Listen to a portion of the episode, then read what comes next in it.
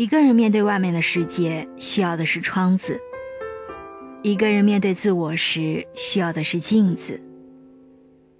通过窗子能看见世界的明亮，使用镜子能看见自己的污点。其实，窗子和镜子并不重要，重要的是你的心。